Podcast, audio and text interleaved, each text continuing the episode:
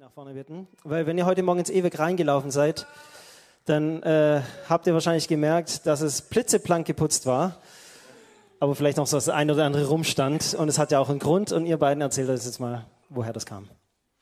Genau, wir hatten, wie schon, äh, schon mal gesagt, diese Woche unsere Wohnwoche vom Feierabend. Und die endet heute mit dem Gottesdienst, deswegen sind auch einige Teams da. Ähm, genau, wir haben einfach seit Mittwoch Nachmittag bis heute hier im E-Werk gewohnt Gemeinschaft genossen, sind unserem Alltag nachgegangen. Ihr seht schon Bilder, sehr gut. Unserem Alltag nachgegangen in der Schule, in der Arbeit. Haben jeden Morgen gemeinsam gestartet mit dem Abendmahl und ähm, einfach eins geworden vom Kreuz. Dann den Tag gegangen und abends Volleyball gespielt, Gemeinschaft gehabt, Input gehabt, Lobpreis gehabt. Freitag war ganz normal Feierabend und am Samstag früh haben wir über das Dienen gesprochen und das haben wir dann auch praktisch gemacht und waren gestern Abend auf, äh, gestern Nachmittag ähm, bei verschiedenen Einsätzen, haben Schanzens beim Renovieren geholfen, hier im E-Werk den Technikraum aufgeräumt, Kidsraum gestrichen, ähm, genau, ums E-Werk ein bisschen rum und ein Team war auch äh, evangelisieren in Rothenburg und, und wir haben auch der Nachbarschaft gedient. Genau. Wir haben es einfach auf dem Herz, ähm, dieses, was wir gehört haben über das Dienen, praktisch zu machen mit den Teens. Ähm, genau, und dann mussten wir heute noch schnell aufräumen, damit ihr alle hier auf Stühlen sitzen könnt und nicht ähm, auf einer Tischtennisplatte. Äh, und jetzt sind wir alle müde, aber sehr glücklich. Und ähm, seit Donnerstag hatten wir Unterstützung von einem kleinen Team der MC Biel in der Schweiz und die wird Jonas kurz vorstellen. Yes, yes hallo zusammen, grüezi. ähm, genau, ähm, ja, wir haben die Ehre, euch besuchen zu dürfen in, in Feierabend und in dieser Wohnwoche. Und ja, wir sind ein Team von fünf Leuten, steht doch kurz auf. Genau. Genau. Wir haben Debbie und, Debbie und Elina auch aus der Schweiz, Claire aus Deutschland und die Emma aus dem Südtirol, Italien. So, wir sind auch eine bunte Gruppe. Ähm, genau, und wir sind aus der Masters Commission, das ist eine Jüngerschaftsschule in Biel in der Schweiz ist eingebettet in einer landeskirchlichen, landeskirchlichen Gemeinschaft, Yahoo. Ähm, genau, und die geht zehn Monate, ist international, ökumenisch, also wir teilnehmen aus, aus ähm, verschiedenen Denominationen und auch verschiedenen Nationen. Genau, ist aufgeteilt in drei Phasen. In der ersten Phase geht es darum, die Identität in Jesus. Wer bin ich? Was, was bin ich noch, wenn ich mal auch nichts mehr habe? Wenn ich, ja, wir, wir fasten auch das, das Handy für sechs Monate genau, ist, ist wirklich ein, ein Erlebnis, das man nicht verpassen sollte. ähm, ja, ähm, genau, sich zu finden, das Bibellesen. Wir, wir, wir beschäftigen uns mit Grundfragen des Glaubens. Dann in der zweiten Phase geht es um Gemeinschaft. Ähm, wer, wer, sind wir als Gemeinschaft? Wie leben wir Gemeinschaft in Liebe? Ähm, ja, wer bin ich in Gemeinschaft? Was kann ich reinbringen? Was sind meine Gaben und Stärken und auch Schwächen? Wie gehe ich damit um? Ähm, und in der dritten Phase sind wir jetzt gerade äh, geht es darum, die Hoffnung zu verschenken. Und wir sind unterwegs momentan mit etwa fünf Teams in ganz Europa, in verschiedensten Gemeinschaften, Organisationen, die verbunden sind mit dem Yahoo, irgendwie Netzwerken und dürfen da ja, etwas weitergeben, was wir gelernt haben. Ähm, ja, und danke durften wir hier sein.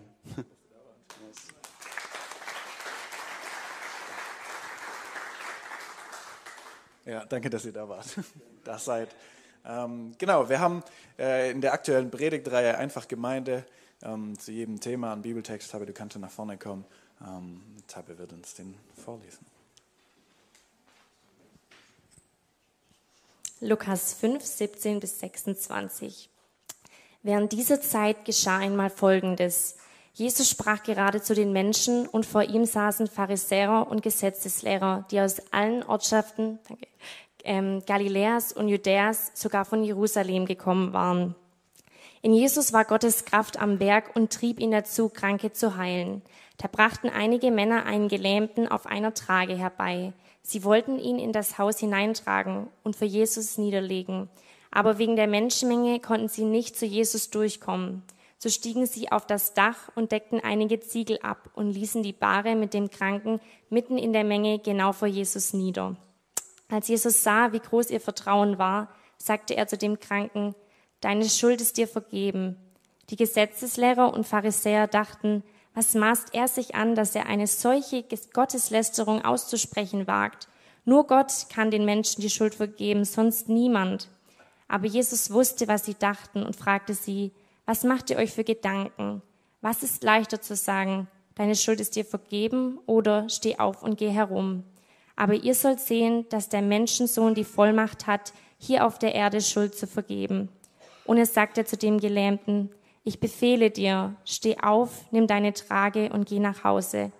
Sofort stand der Mann vor aller Augen auf, nahm die Trage, auf der er gelegen hatte, und ging nach Hause.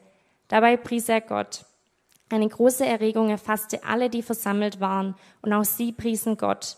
Von Furcht erfüllt sagten sie, unglaubliche Dinge haben wir heute erlebt.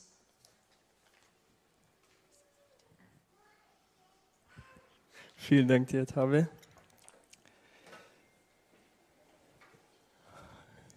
Guten Morgen von mir auch. Alles richtig cool, richtig schön hier zu sein. Müde, aber voll Dankbarkeit und voll Freude über die Sachen, die wir die letzten Tage erleben durften, vor allem auch was wir gestern erleben durften. Genau, und wir sind ja in der Reihe einfach Gemeinde und ich darf heute zu euch sprechen. Und zwar sind wir in diesen verschiedenen Bereichen mit Beziehung zu Gott, Gemeinschaft und die Beziehung zur Welt und wir sind im Thema Gemeinschaft und letzte, ne, vor zwei Wochen, beim letzten Mal hat Rap über Liebe gesprochen, was Liebe bei uns in Gemeinschaft bedeutet. Und die Liebe ist so die eine Seite der Gemeinschaft. Das war die erste Seite, über die wir gesprochen haben. Und Rap hat davon erzählt, dass Liebe bedeutet, ich mache es mir zum Ziel, dass du an dein Ziel kommst.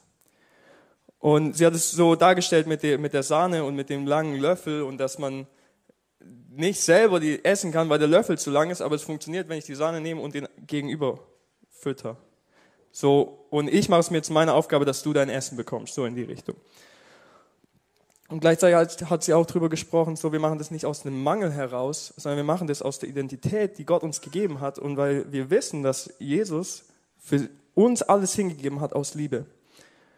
Und aus der, aus, de, aus der Identität raus lieben wir andere Menschen. Und wir wachsen immer weiter in der Liebe, dass das unser Ziel sein soll. Ein bisschen stellt sich dann die Frage, okay, ich will dich an dein Ziel bringen, aber was ist eigentlich dein Ziel? Wie finde ich heraus, was dein Ziel ist? Wie, wie, wie greife ich das? Und da kommt die zweite Seite von Gemeinschaft ins Spiel. Und das ist Ehre. Und das wollen wir uns heute Morgen ein bisschen anschauen. Frage ist so, was bedeutet Ehre? Ähm, es ist, wenn man es googelt, ist es gar nicht so leicht, dass da was rauskommt, wo man sagen kann, ja, okay, jetzt habe ich es verstanden. Ähm, da geht es viel um Achtung bringen und respektieren. Ein wichtiger Bestandteil von Ehre in Gemeinschaft ist aber eigentlich, ich sehe das, was Gott in dir sieht und nicht nur das, was gerade vor Augen ist. Und ich sehe dich nicht durch die Decke der Sünde, die über uns liegt, sondern durch den Mantel der Gnade, den Jesus auf dich gelegt hat. Und dabei ist es auch egal, wie du aussiehst, es ist egal, wie du dich verhältst und es ist egal, wie, wie, wie du sprichst oder dich ausdrückst oder wie auch immer. Ich sehe dich in dem, wie Gott dich geschaffen hat. Und wie sieht das Ganze aus ähm, im Leben? Ich habe das erlebt oder mir ist das so bewusst geworden, als ich noch im Schwarzwald gewohnt habe. Ähm, gab es eine Gruppe von Leuten im Nachbardorf, die haben sich immer sonntags getroffen, um Basketball zu spielen. Und der eine war zwei Meter groß, ist richtig abgegangen, konnte danken, konnte alles Mögliche. Der andere hat Dreier geworfen ohne Ende und das waren alles richtig krasse Jungs. Und ich war ab und zu dort beim Spielen dabei und war ich von meiner Art eher, wenn ich, wenn ich die Leute nicht gut kenne, bin ich eher richtig schüchtern, zurückhaltend und so. Aber dieser eine, der hieß Adrian, das ist der, der die ganze Zeit Dreier geworfen hatte. Richtig krass, richtig guter Basketballer. Und mit dem war es so, wenn ich mit dem im Team war, wir haben immer, damit man weiß, wer, den, wer Anspiel hat, haben wir immer am Anfang einen Dreier geworfen und wenn man trifft, hat man selber, wenn man nicht trifft, hat das andere Team. Und immer wenn ich mit ihm gespielt habe, ist er mit dem Ball zu mir gekommen und hat gesagt, Boas, du machst es, weil du kannst es. Und es war, also es war, ich, ich war, bin jetzt auch nicht, nicht so schlecht gewesen im Basketball. Ich habe schon lange nicht mehr gespielt, aber zu der Zeit habe ich richtig viel gespielt und, und alles. Aber trotzdem hat, war ich in dieser Gruppe bei weitem nicht der Beste. Aber er kam immer wieder zu mir und gesagt, du machst es, du schaffst es. Und hat auch dann im Spielen, egal ob ich getroffen habe oder nicht getroffen hat, hat er im Spielen immer wieder mich gefördert und gesagt so, hey, Boss, du kannst es und du machst es und wir ziehen es durch. Und es gab kaum, also es gab eigentlich keine Situation, wo ich besser Basketball gespielt habe, wie wenn ich mit ihm im Team war.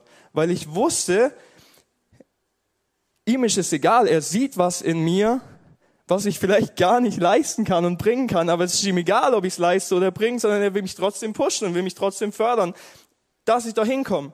Und auch er kann viel besser Dreier werfen, aber er kommt zu mir und sagt, du machst das und das entscheidet darüber, ob wir anfangen zu spielen oder nicht.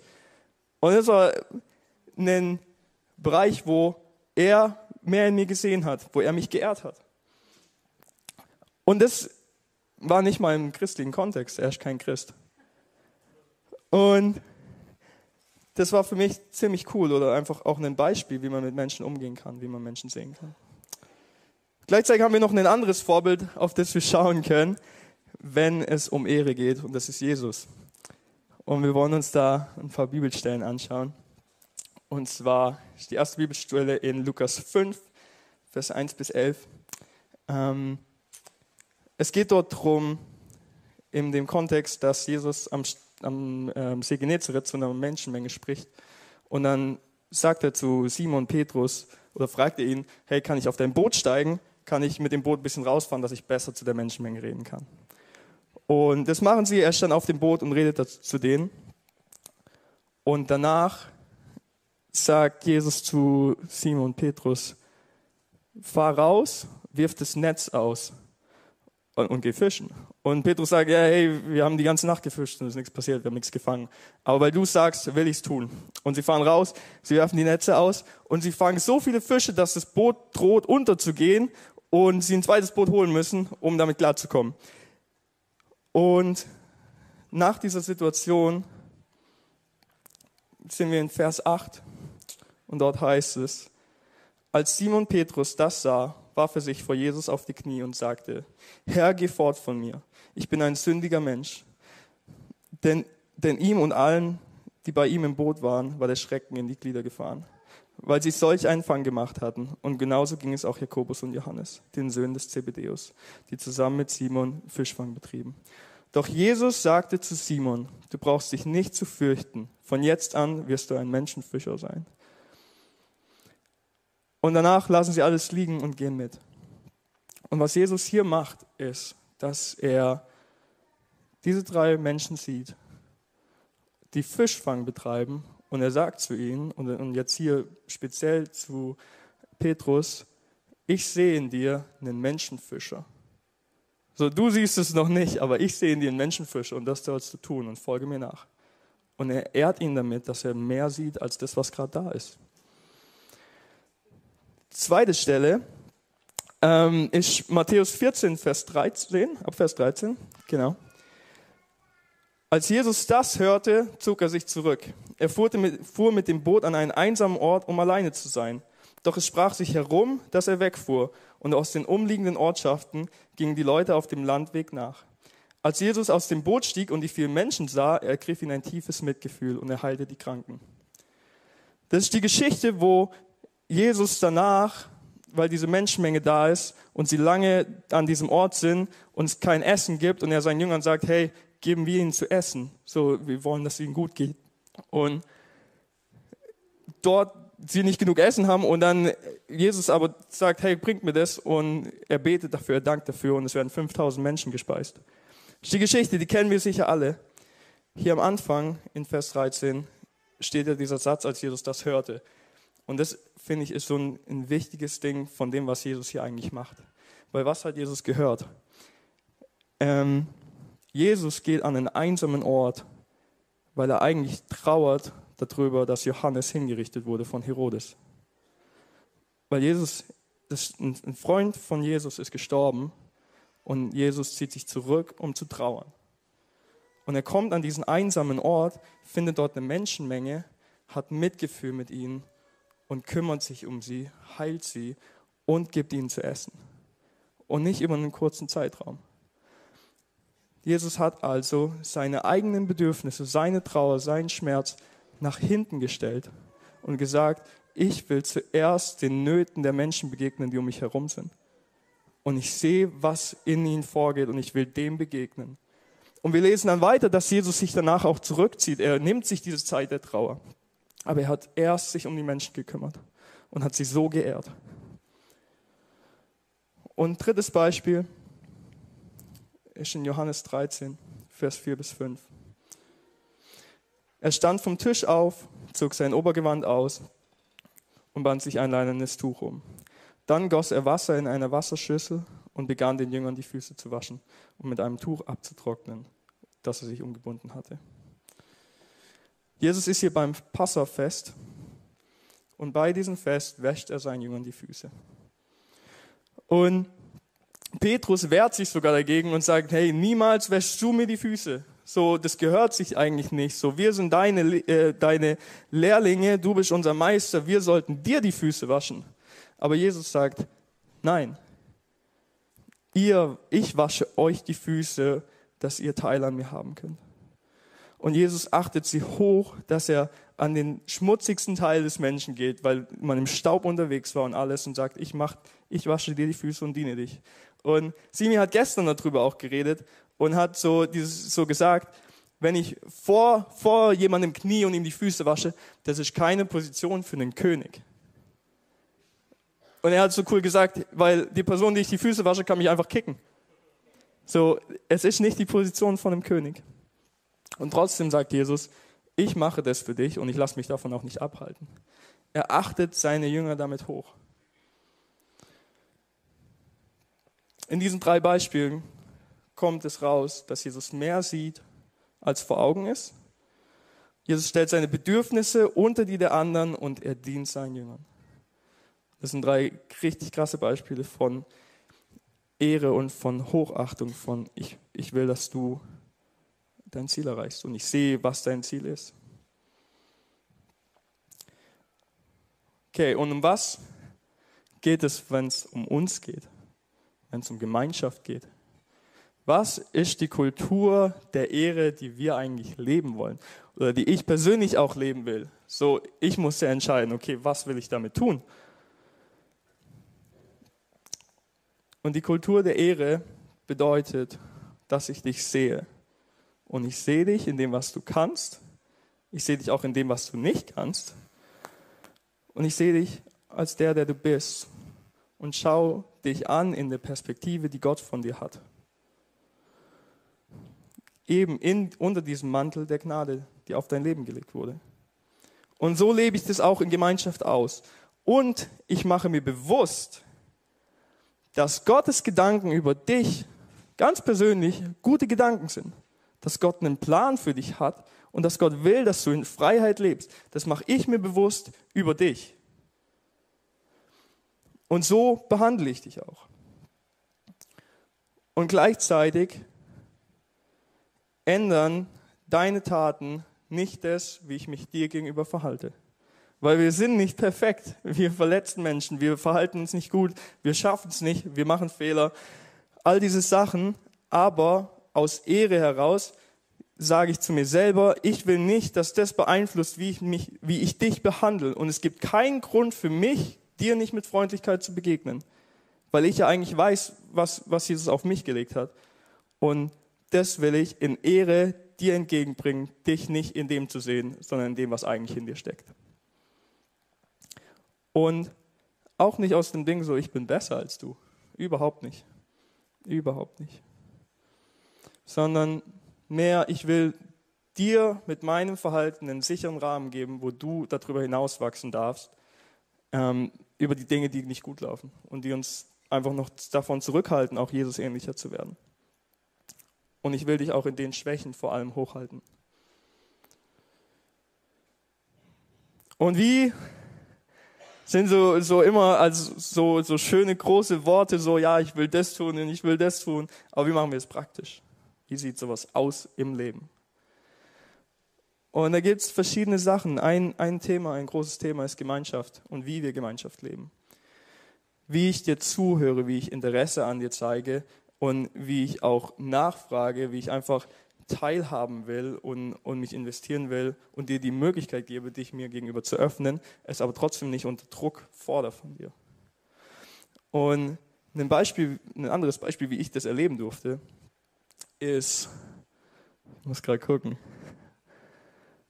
wo ein paar Leute sitzen. Ähm, wo ist denn der Lars? Ah, da, ja, genau. Ähm, Lars und Jones sind Leute, mit denen ich lange im Hauskreis war, in der Lebensgruppe. Und eigentlich die Situation war so, ich, ich war ab und zu hier in der Gemeinde, ich wurde gefragt, will ich in den Hauskreis kommen. Und dann hat mich irgendwann Jones angeschrieben, so, hey, wir machen heute Abend Hauskreis, willst du vorbeikommen? Und das war so zwei Tage vor dem Corona-Lockdown. Und dann fährt da halt ein Typ mit einem damals noch unbedruckten weißen Sprinter bei ihm auf dem Hof und fragt so komisch, äh, bin ich hier richtig? Und ich komme in diesen Hauskreis und die Jungs sind so glücklich und interessiert an mir. Also sie sind glücklich, dass ich da bin und sind einfach interessiert an mir. Und nicht nur an dem Abend, sondern auch über die, die Abende hinaus. Und so haben sie, obwohl sie mich nicht kannten, obwohl ich halt irgendein Typ war aus Rothenburg, haben sie mich mega geehrt, weil sie gesagt haben, hey, wir haben hier eine Gemeinschaft, wo du dabei sein darfst und wo es egal ist, was du kannst und was du nicht kannst, sondern wir sind einfach froh, dass du hier bist. Richtig cool. Und das hat viel in meinem Leben verändert. Diese Ehre zu erleben und diese Ehre zu spüren. Und äh, die sind auch ein bisschen schuld, dass ich hier noch in der Gemeinde bin. Also jetzt nicht, weil andere Dinge schlecht waren, aber weil, naja, ist schon ein Stück weg von Rothenburg, aber einfach so diese Freundschaft hat in mir viel bewegt. ein Ding, was wir, eine andere Sache, die wir oft erleben und wie wir Menschen ehren können, ist in unserer Nachbarschaft. Mit unseren Nachbarn. Wie oft sind wir ein bisschen im, im Streit mit Nachbarn oder, oder es gibt Meinungsverschiedenheiten oder wie auch immer. Und dann sozusagen, okay, ich nehme es nicht, ich setze es nicht darauf an, sondern ich will dich sehen, auch wenn du mich vielleicht gerade nervst, in dem, wer du bist. Und ich will dich gut behandeln und ich will, dass du, dass auch mein Nachbar an mein Ziel kommt. Und will das Ziel sehen. Das Gleiche sehen wir auch in Familie. Wie oft sind wir in Familie gemeinsam unterwegs und Dinge laufen nicht gut. Und es sind Sachen, die gesagt werden, die bei anderen Menschen überhaupt kein Problem wären, aber weil es in der Familie passiert, weil man sich eigentlich so nahe steht, sind es Sachen, die uns nerven. Und dazu sagen, nee, es ist, es liegt mehr in der Familie, es liegt mehr in meinem Vater, als ich gerade sehe, es liegt mehr in meiner Mutter, als ich gerade sehe, es liegt mehr in meiner Schwester, als ich gerade sehe, und es liegt mehr in meinem Bruder, als ich gerade sehe.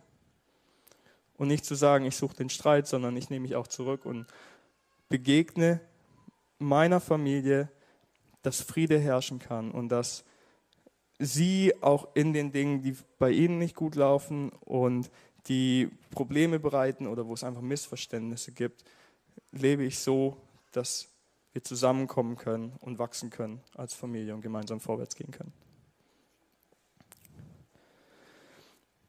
Dann ein anderes Beispiel, was auch direkt hier so in der Gemeinde ein Thema ist, ist Bedürfnissen begegnen.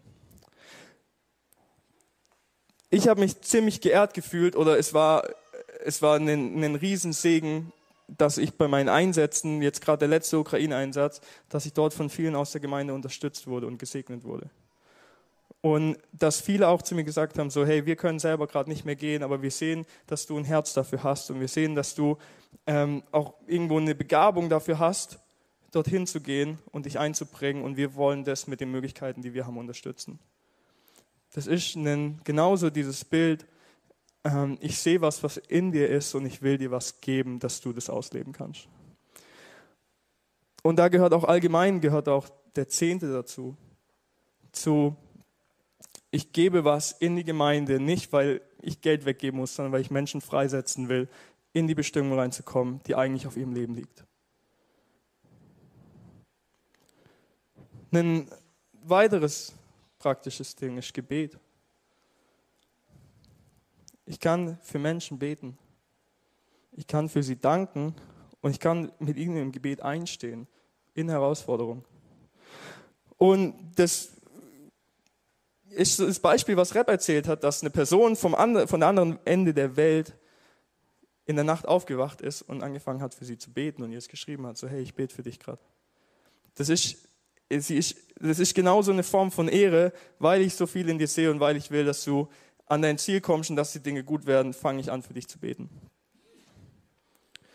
Da gehört auch Prophetie dazu. Ich frage Gott, hey, was sehe ich, ich eigentlich in dem Menschen? Und ich teile das auch mit der Person und ich spreche Dinge über die Person aus, die Gott sieht. Und dann gibt es noch ein Thema, das ist liebevolle Ermahnung. Und das ist kritisch, weil das macht, hat schon bei ganz schön vielen Menschen ganz schön viel kaputt gemacht. Und ich glaube, dort ist auch wichtig, gerade, dass wir diese Ehre mit reinnehmen. Weil liebevolle Ermahnung sollte nicht dann passieren, wenn es was gibt, was mich an dir stört. Und ich sage dir das jetzt mal liebevoll. Sondern es bedeutet, dass etwas in dir ist und ich will dir helfen, auf den Weg zu kommen, dass du es erreichen kannst. Nicht für mich, sondern weil ich sehen will, dass dein Leben verändert wird und dein Leben in die Bestimmung kommt, die Gott hat. Und ich suche auch nicht nach dem Verhalten oder ich beurteile dich nicht nach dem Verhalten, sondern nach dem Problem, was eigentlich dahinter liegt. Und ich habe das erlebt, als ich in der siebten Klasse war. Ich habe ähm, in der Vertretungsstunde gab es ein bisschen Stress mit einer Lehrerin und sie hat gemeint, ich soll zum Rektor gehen und ich habe sie auf eine ziemlich üble Weise angeschrien. Also so schlimm, dass sie mich aus dem Klassenzimmer gezerrt hat. Und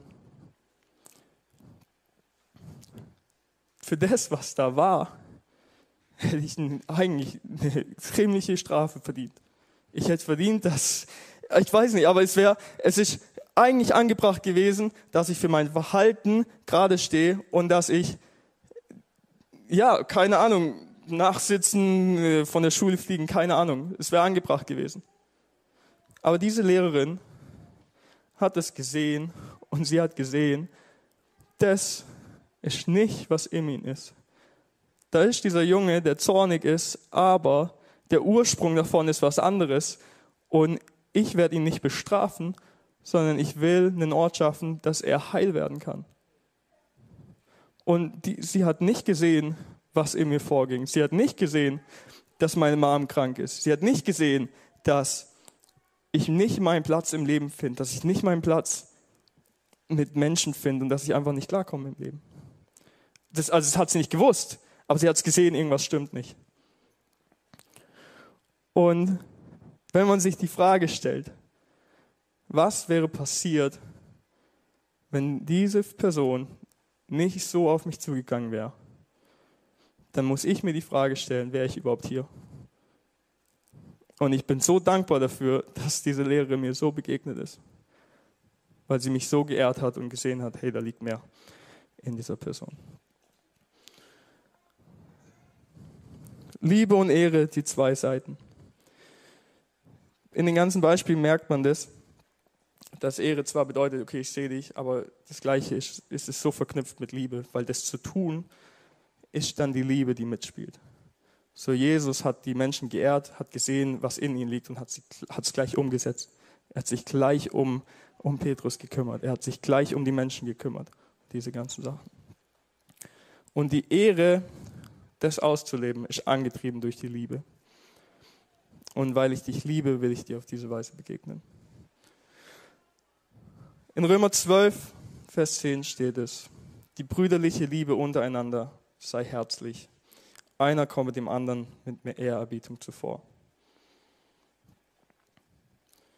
Stellt euch vor, wenn das unsere Realität ist, was dann passiert.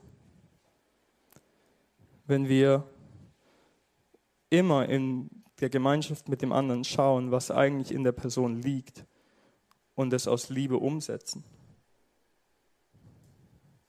Wie in dem Beispiel von der Lehrerin dass wir das annehmen und machen. Und das, das verändert Leben. Und das verändert die Zukunft auch in unserem Land. Das verändert die Zukunft in dieser Gemeinschaft. Und ich wünsche mir das zu sehen.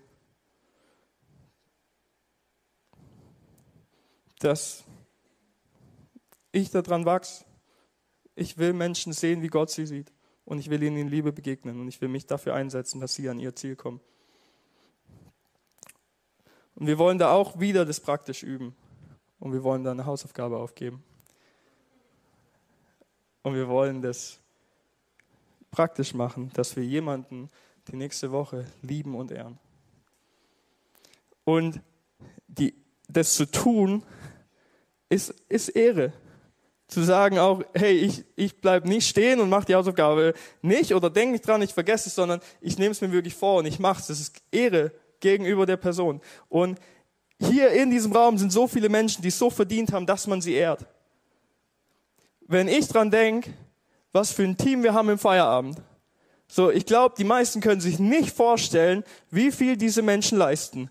Und wir haben auch Probleme, wir haben Dinge, wo wir an, dran arbeiten müssen, wir haben Sachen, die nicht gut laufen, aber trotzdem ist es so, dass jeder einzelne von diesen Menschen sich so dermaßen investiert und so viel in anderen Menschen sieht und reingibt und jeder einzelne davon eine Gabe hat, die wichtig ist, dass das passiert und dass Teams ausgerüstet werden. Und das ist der Hammer. Und lasst uns diese Woche das in Menschen sehen, das denen sagen. Und schreib jemanden einen Brief. Nimm, frag jemanden, hey Gott, was siehst du eigentlich in der Person? Äh, und gib es weiter. Oder ganz ehrlich, wasch jemanden die Füße. Das wäre mal was anderes. Genau. So wollen wir das praktisch leben, weil das unsere Gemeinschaft verändern wird, wenn wir Liebe und Ehre predigen. Und jetzt denk mal kurz drüber nach. Was würde passieren, wenn wir das leben?